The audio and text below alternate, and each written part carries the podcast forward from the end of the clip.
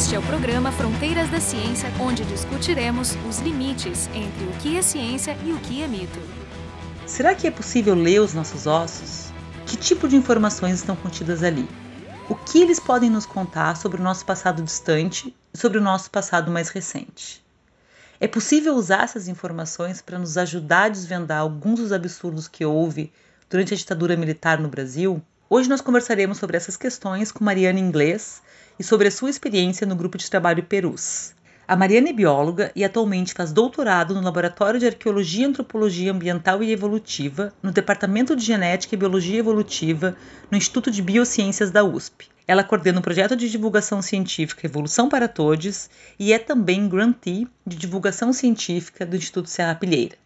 Para conversar com ela, estamos presentes eu, Carolina Brito, do Instituto de Física da URGS, e o Jorge Kilfeld, do Departamento de Biofísica da URGS. Mariana, eu gostaria de começar discutindo o que é bioantropologia.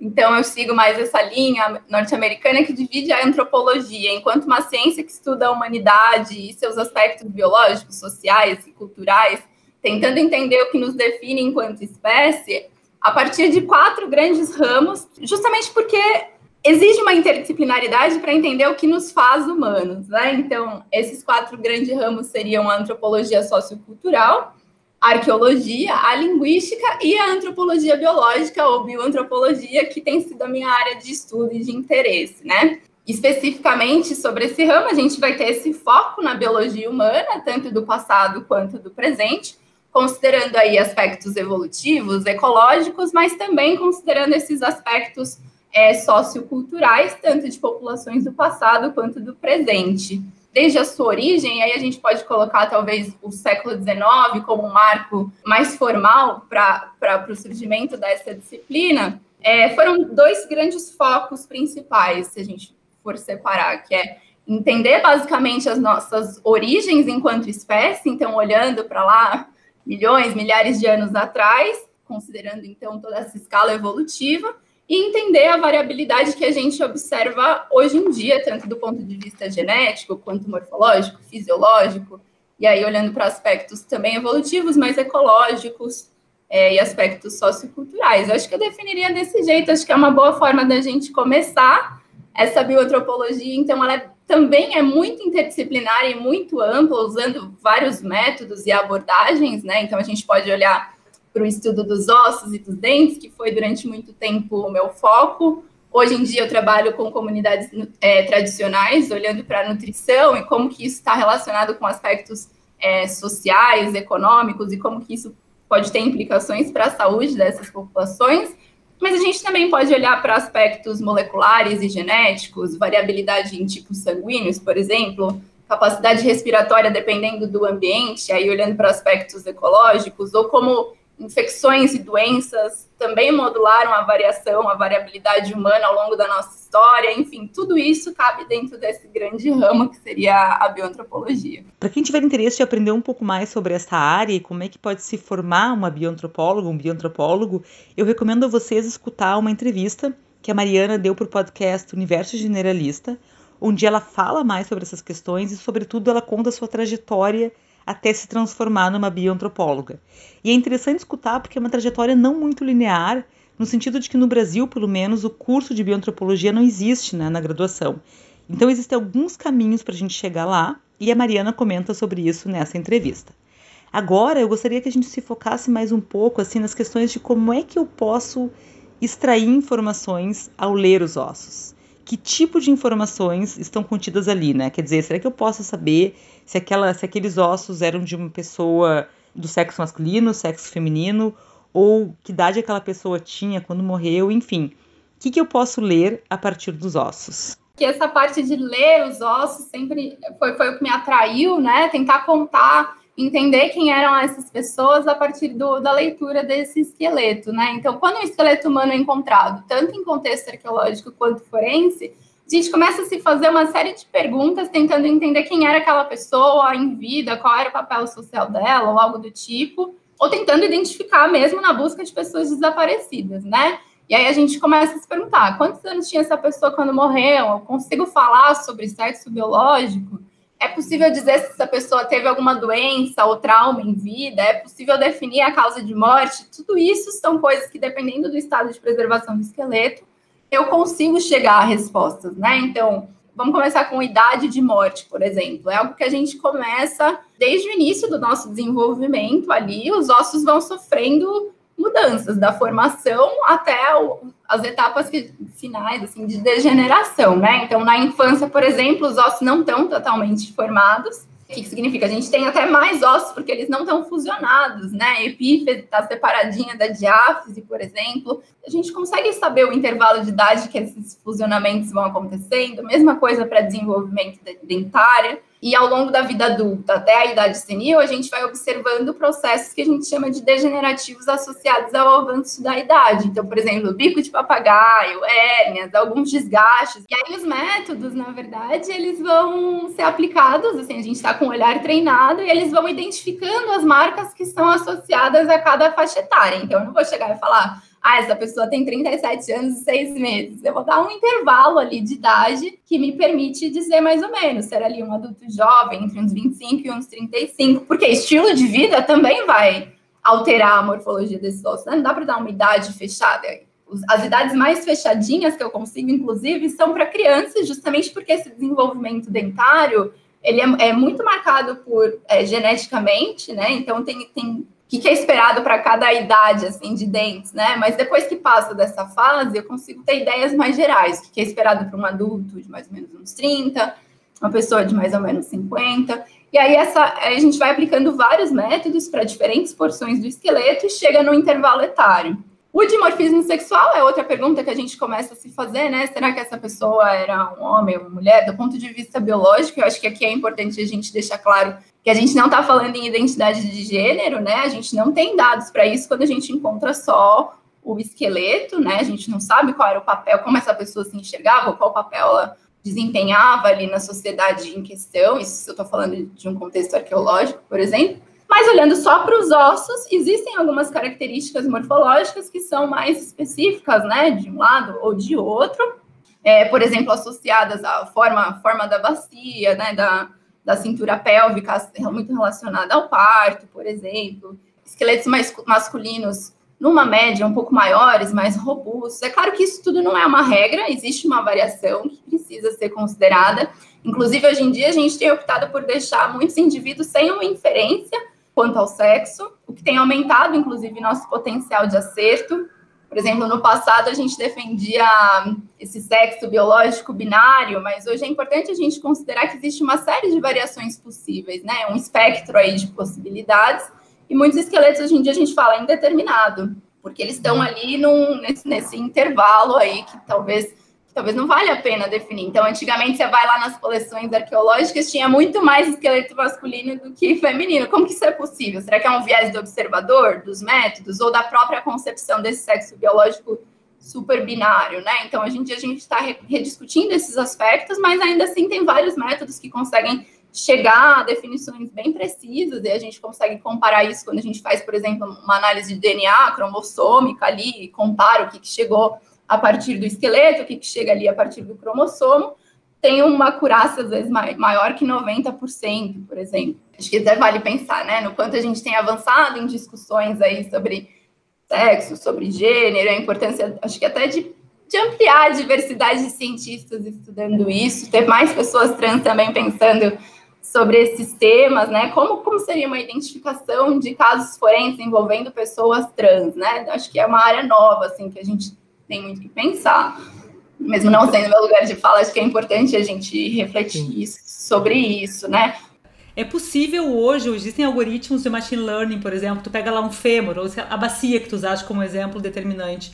Eu imagino que tenha hoje, tu coloca lá diversos, diversas bacias e o algoritmo te ajuda a identificar. Vocês já usam esse tipo de mecanismo ou ainda é bem mais o olhar do expert? A gente trabalha muito com essas análises estatísticas, né? E aí já tem estudos que estão associando as duas coisas. Esse método junto com as análises estatísticas. Então, eu acho que eu vi um artigo recentemente, conversando com uma amiga, ela me encaminhou sobre inferência de sexo a partir de medidas, acho que, se não me engano, eram de ossos do pé. Era um banco de dados grande, e aí estavam testando para ver se criava-se essas categorias. Então, é possível sim usar na nossa área. nos projetos em que eu trabalhei, por enquanto ainda não. Deixa eu chegar então agora no trabalho, no teu, no teu, na participação do, do que tu tiveste no grupo de trabalho Perus. Então, o cemitério de Perus foi inaugurado, criado em 71, 1971. Ele é localizado na zona norte de São Paulo. E durante a ditadura militar no Brasil, ele foi utilizado como sepultamento de pessoas mortas pelas forças de segurança do regime. E tinha uma vala clandestina, né? Por que, que essa vala conseguiu ser aberta? Do, do ponto de vista legal, né? Qual era o objetivo desse trabalho e como é que ele apareceu? Então, acho que só para só contextualizar, né? Essa vala, então, ela é aberta, ela vem à tona nos anos 90, era o governo da, da Luiz Erundina, então houve uma vontade política em abrir essa vala, porque, na verdade, os funcionários do cemitério e os próprios familiares de pessoas desaparecidas que acompanhavam e investigavam né, sobre seus desaparecidos já sabiam, desde o período ditatorial, que para aquele cemitério muitas pessoas davam entrada como pessoas desconhecidas e acabavam sendo enterradas sem registros ou com nome falso em sepulturas individuais, na verdade. Então não é que essas pessoas elas já entravam no cemitério e entravam nessa vala comum. Essa vala a gente chama de vala clandestina porque ela é feita sem um registro oficial, que não pode acontecer, né? Num cemitério, qualquer decisão ali de abertura de vala tem que ter um registro. E, na verdade, tem uma grande exumação entre os anos 75 e 76, onde essas, essas pessoas que estavam originalmente em sepulturas individuais, o que facilitaria o acesso, elas são exumadas e aí todas são renuadas nessa vala clandestina, nessa vala comum. É, é essa é uma época que eles proibiram, eles proibiram, era proibido fazer cremação desses corpos, Exato. Inclusive, a ideia original, na verdade, era. O discurso oficial era que precisava liberar espaço nesse cemitério. Então, é, isso tudo a gente consegue a partir de relatos de funcionários, relatos de familiares, pessoas mais próximas, mas também a partir de uma análise de documentação, de vídeos, de, de relatos e de imagens aéreas do cemitério, inclusive, para entender o que foi esse processo, porque é uma bala clandestina, então não tem um registro, uma documentação oficial. Se dá a entender que houve uma grande exumação, e aí tem alguns gráficos, acho que para quem tem interesse, vale olhar o relatório da Comissão da Verdade do Estado de São Paulo, por exemplo, onde a gente, enquanto grupo de trabalho Perus, é um dos primeiros retornos que a gente dá, tem um relatório nosso, e a gente traz detalhes desse histórico, tipo de documentação que a gente analisou, tem imagens, tem os gráficos mostrando, então, uma grande exumação entre 75 e 76, os relatos de, de que esses corpos ficaram um tempo ali, enquanto a vala estava sendo aberta, e aí são reinumados nessa vala clandestina, mais de mil corpos. O número exato variaria, chegando a 1.500. A gente, enquanto grupo de trabalho Perus, recebe 1.047 caixas. Muitas com nome verdadeiro, outras com, é. entraram com desconhecido, outras com nome falso. Vai todo mundo para ali, para aquela vala que vem à tona e é reaberta em, nos anos 90. E aí, desde os anos 90, começa esse processo de tentar buscar pessoas que são reconhecidas como desaparecidas e que têm um potencial de estar nesse contexto dessa vala, justamente porque desapareceram em São Paulo, entre anos anteriores, então desapareceram entre 71 e 75, que são esses anos aí que precedem a abertura da vala, abertura inicial, né, para enterramento e não abertura para viratão nos corpos.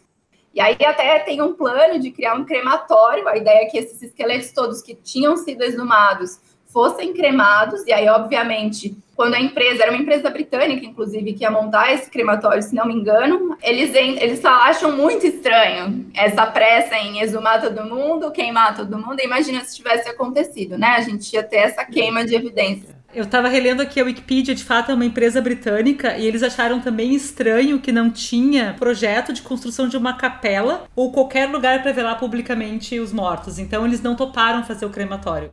Com relação a, a, ao trabalho que tu fizeste, que foi ali, foi 2011 que começou o teu trabalho, né? A Comissão da Verdade foi por essas épocas. O teu trabalho tem a ver com isso ou não?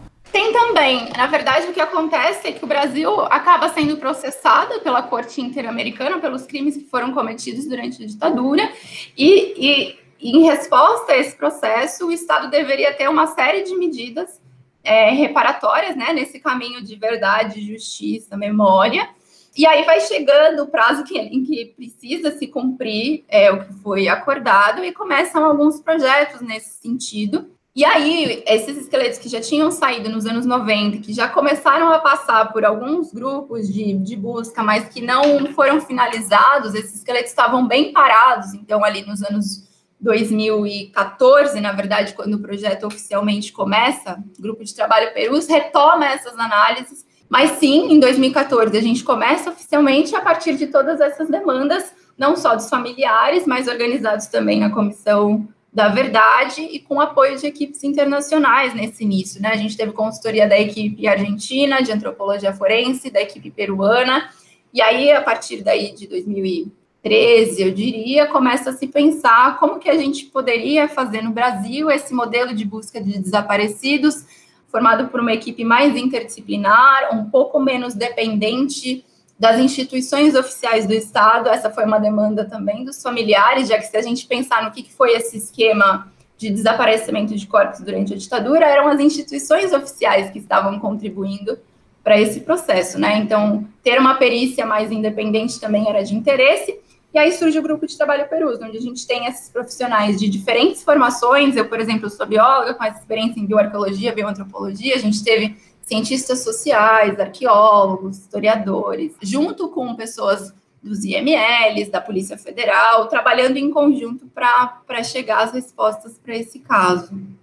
Eu queria saber um pouquinho como é que é, como é que é o trabalho no dia a dia. Então vocês recebiam esses corpos, como é que o teu trabalho se encaixava em outras peças, né? Por exemplo, o trabalho do, do, do historiador, do legista, enfim, como é que isso aí tudo se encaixava para vocês fecharem esse quebra-cabeça? O grupo de trabalho Perus, na verdade, então a gente pensou em três principais etapas desse projeto. Então, seria: a gente não participou da exumação, idealmente, tudo, a gente teria participado de todas as etapas. Essa exumação nos anos 90 foi feita pelos próprios coveiros, enfim. E nesse momento acaba também já tendo mistura de ossos. Nesse processo dos anos 90, até a gente receber essas caixas com esses esqueletos também acabou acontecendo mistura, enfim.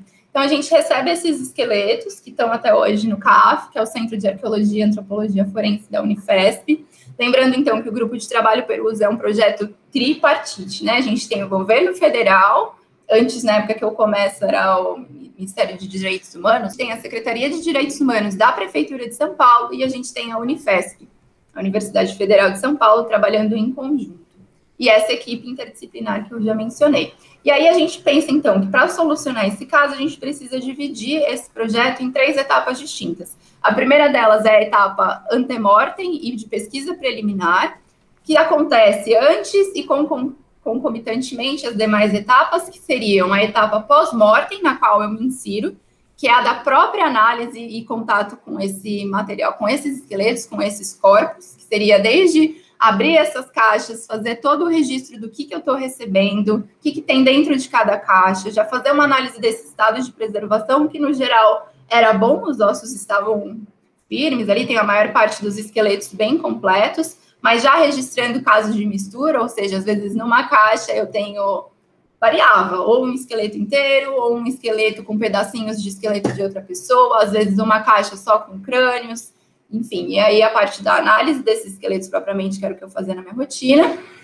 E, então, antemortem, pós-mortem e etapa das análises genéticas. Essa parte do antemortem e pesquisa preliminar era basicamente esse levantamento de toda a documentação que pudesse estar relacionada a esse caso. Então, tanto livros de registro, livros de ML do período, então, páginas e páginas e páginas nesse relatório que tem da nosso capítulo na comissão, da Comissão da Verdade do Estado de São Paulo. É interessante que a gente traz esses números. Análise de fotos, quais os relatos dos familiares que já foram feitos, quais o estabelecimento de contato com as famílias novamente. Tudo isso é feito por essa etapa antemortem e preliminar. Imagino que os familiares devem ter provisto bastante material, não só genético, mas também é, fotografias, radiografias dentárias, que seria o ideal, né? É, o Brasil está totalmente atrasado no processo de verdade, memória e justiça e, e, e, tem muitos percalços nesse caminho. Essa descontinuidade na exumação e análise dos corpos mostra isso. Quer dizer, tem um impulso inicial, aí para, depois volta e reorganiza tal. E quer dizer, de mil e tantos, quase mil e cinquenta corpos, né? Você tem, é, é, obviamente, trabalhados uma fração disso, não deve ser a totalidade até hoje, né? Mas a, mas a pergunta é assim: houve casos já de identificações digamos, consideradas positivas, ou seja, algum dos esqueletos tem nome? Quantos? Eu acho muito importante isso que você traz, Jorge, antes de te responder, só frisando que essa também é uma das características de que diferencia a resposta do nosso Estado a outras ditaduras aqui da América Latina, né? Então, se a gente pensar a equipe argentina, ela já surge muito imediatamente pós período ditatorial e com um projeto muito forte nessa busca e já tem muito mais resultados e políticas mais efetivas de memória e de não negação do que foi esse período ditatorial e a gente não tem essa essa preocupação, essa construção, então muita gente da nossa sociedade ainda não tem a dimensão do que foi a ditadura, nega. E aí, então, quando, a partir de 2014, quando a gente começa com o um grupo de trabalho Perus, a gente já identificou duas pessoas. Foi bem emocionante, fico muito feliz que a gente tenha chegado a esse resultado. Mas a gente ainda tem uma lista de nomes e esse processo ainda continua, né? Apesar da gente já ter aberto e analisado, acho que todas as caixas nesse momento, ainda precisa enviar as amostras genéticas que fazem esse cruzamento final. Pois é, eu ia te perguntar. Você acha que a terceira etapa é uma etapa genética? Vocês extrairiam o DNA desses ossos e tentariam comparar com um familiar? Seria isso a resposta final para identificação de uma pessoa? Como esse caso é um caso muito aberto e mesmo os desaparecidos que a gente busca também tem muitas características similares, então faixa etária, maioria homens, está tudo ali meio próximo, é imprescindível que a gente faça essa checagem por DNA, nem todos têm essas informações dentárias que também permitiriam se match só pelo corpo. E o que a gente faz nessa etapa genética foi basicamente, então, essa seleção de amostras para serem enviadas para o laboratório parceiro, que no caso faz parte do grupo ICMP, que é de busca de desaparecidos que surge ali no contexto da Bósnia, pós-guerra. E aí a gente envia essas amostras para esse laboratório, que nos envia a resposta, também com base no envio das amostras que a gente chama de referência. Então, todos esses familiares relacionados a esses desaparecidos que a gente está procurando também cederam amostras que a gente pode comparar, fazer esse match. E aí eu acho que é importante também voltar ao que o Jorge diz, né? Como a gente tem essas intermitências, esses projetos que começam e não se encerram, e esse tempo vai ficando muito longo, a gente também vai perdendo parentes importantes que facilitariam, inclusive, a maior probabilidade de dessas checagem de DNA, né? Então, muitas mães já faleceram, a degradação de DNA também vai aumentando conforme o tempo vai passando. Então, tudo isso dificulta bastante o processo. Ainda assim, a gente conseguiu, desde 2014, ter dois matches. Está muito na moda agora a ciência forense, né? Depois do, daquele seriado do CSI, aí vem Bones e não sei o que. Tem, praticamente todos os seriados agora tem. Metade da história acontece numa morgue, né? Discutindo com um legista. Que é divertido, eu pessoalmente adoro também, quem não gosta, né? O, só que tem um defeito muito grande, que nesses filmes eles sempre resolvem os casos. E essa não é a vida real, é muito mais baixo do que isso. O índice de solução, ele é, ele é, eu não sei o índice mundial, mas eu acho que é em torno de 15, 10%. E no Brasil, a média brasileira é 6% dos crimes dolosos resolvidos e São Paulo é 4. Então vocês têm um índice de 0,2% com essa amostra, já é uma subidinha na escalada, com uma diferença, né? Quer dizer, aqui tu tem pessoas identificadas que morrem, mas não se sabe como ou quem cometeu o crime, esses 4 ou 6%, enquanto aí vocês têm uma quantidade grande de pessoas que a gente não sabe os nomes, não tem identidade, mas sabe a origem. E essa origem se divide em duas, é isso que eu estava vendo aqui, que quando se fez a separação dos ossos a primeira vez, tinha lido ali um, acho que até no Wikipedia estava comentando isso, que se identificou, né, em é, 80% dos ossos, assim, numa identificação rápida, masculinos, 15% femininos e o resto crianças e adolescentes.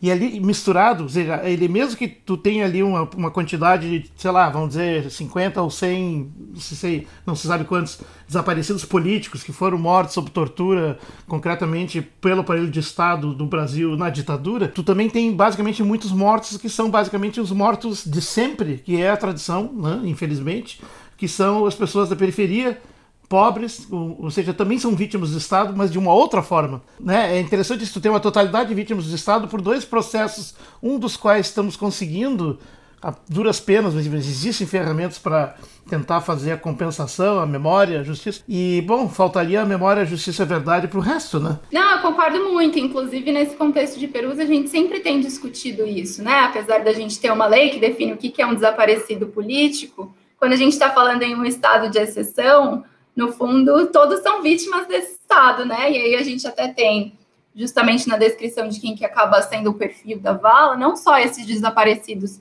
políticos, mas também vítimas dos esquadrões da morte que já estavam agindo na periferia, nessa, nessa ideia de higienização, onde tanto faz a morte desses indivíduos, é, pessoas que já estavam marginalizadas em vida e acabam entrando como desconhecidos nesse cemitério. E acho que vale refletir o quanto essa lógica mudou. Será que mudou? Quem são as vítimas do Estado hoje, né? Se, se crimes continuam sendo perpetrados, perpetrados nesse sentido. Mariana, eu queria comentar uma, um assunto que é a tortura, né? Eu tenho duas perguntas com relação a isso. Eu me lembrei de um episódio que me marcou muito, um episódio muito recente, que foi de um depoimento de uma pessoa chamada Paulo Malhães. Vocês devem lembrar, é uma figura que, que fez um depoimento na Comissão da Verdade. E ele era um, um ex-tenente, o tenente-coronel, e ele me chamou a atenção por três razões. A primeira é que ele parecia muito com o Saddam Hussein. Eu olhei para ele e fiquei chocada quando eu vi a imagem. Segundo, que ele falava com uma frieza enorme sobre como é que eles matavam as pessoas. E aí a minha pergunta vai chegar daqui a pouquinho. E terceiro, porque esse cara foi assassinado na sua casa pouco tempo depois desse depoimento. E assim, é claramente, ou muito possivelmente, uma queima de arquivo e, tipo assim, uma coisa, um assunto que, que meio que morreu no Brasil. E assim, aconteceu agora, né, nas nossas barbas, há poucos anos atrás. Então, esse cara, ele relatou duas coisas que me chamou a atenção. É que eles cortavam os dedos das pessoas para tirar a, como é que fala, a impressão digital. Isso eu acho que tu já não teria acesso mesmo, né? Porque tantos anos depois a pele já não fica. Mas também ele, ele, ele relatava que eles cortavam a arcada dentária porque aparentemente isso era uma coisa que determinava muito a pessoa. E depois jogavam no rio, sei lá, o que, que eles faziam. E eu queria te perguntar, nesse contexto de tortura, né, que o Estado fazia, se tu tinhas o. Assim, se tu chegaste a observar é, pessoas nesses estados, ou seja, de, de, de, de mutilação, assim, de tirar arcada para não identificar, tirar a ponta dos dedos. E se tu consegue identificar a partir da leitura dos ossos se a pessoa sofreu tortura logo, logo antes da morte Acho que é legal falar disso sim. Quando a gente recebe esse esqueleto, a gente está olhando ali, uma das primeiras coisas é o perfil biológico. Mas para além desse perfil biológico, tem várias outras informações que a gente consegue tirar para individualizar essas pessoas ou para chegar na causa de morte, né? E aí, de novo, vale lembrar: quanto mais preservados estão esses ossos e quanto mais completo está o esqueleto, é, mais chance eu tenho de chegar a alguma dessas coisas, né? Então, se cortar a ponta do dedo, exige que eu tenha aí todas as falanges para chegar nisso. Então, não é num contexto aí em que eu tenho essa exumação né, feita de uma forma mais rápida e tal, e, e, essa mistura toda de ossos, esses ossos pequenos já se perdem. Mas sim, então, por exemplo, a gente divide esses traumas e essas algumas patologias e fraturas em, tanto em vida quanto perto do momento da morte, elas vão deixar marcas no, no esqueleto se elas chegarem aí, né, se elas forem profundas o suficiente para isso.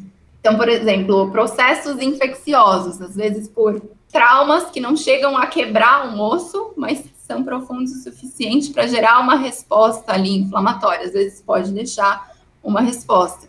Se a pessoa quebrou um osso em vida e sobreviveu, eu consigo ver um calo ósseo ali formado. E aí eu consigo também dizer se ela teve algum tipo de tratamento àquela fratura que a gente chama de antemortem ou não. Alguém cuidou, quebrou aquele osso, é, esse calo está consolidado direitinho, que é o esperado se alguém colocou o osso no lugar e ela teve algum cuidado, ou está todo completamente torto, ela perdeu mobilidade, eu consigo inferir sobre qualidade de vida, enfim. E aí, olhando para essas fraturas que normalmente estão mais associadas à causa de morte, de morte são as fraturas perimortem, são as fraturas que acontecem nesse, nesse momento, elas têm umas características específicas quando elas são feitas no osso da pessoa ainda viva, osso ainda fresco, perto desse momento da morte. É difícil que a gente consiga inferir se foi uma tortura, mas, por exemplo, a gente tem, às vezes, fraturas múltiplas, a pessoa com vários ossos do corpo quebrados, sei lá, sendo incompatível com a vida. É difícil afirmar, principalmente quando eu tenho esses esqueletos incompletos, se foi um, um acidente, se foram se ela foi espancada. Mas tu sabe que não foi, por exemplo, ossos quebrados depois da morte. Digamos, na hora que eles exumaram os corpos, não foi ali que aconteceu.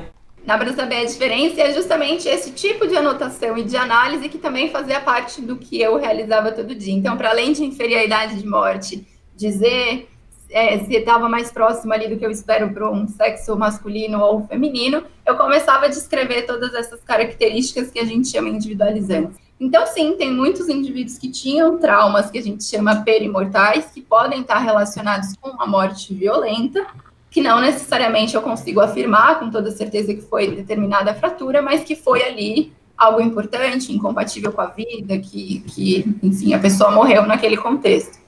Então, hoje a gente conversou com Mariana Inglês sobre esse assunto fascinante que é o tipo de informação que nós conseguimos extrair ao ler os nossos ossos e sobre essa experiência que ela teve no grupo de trabalho Perus. A Mariana é bióloga e faz doutorado no Laboratório de Arqueologia Antropologia Ambiental e Evolutiva no Departamento de Genética e Biologia Evolutiva do Instituto de Biociências da USP e também é grantee de divulgação científica do Instituto Serra Pilheira. Para conversar com ela estavam presentes eu, Carolina Brito, do Instituto de Física da URGS, e Jorge Kilfeld, do Departamento de Biofísica da URGS. O programa Fronteiras da Ciência é um projeto do Instituto de Física da URGS. Woo!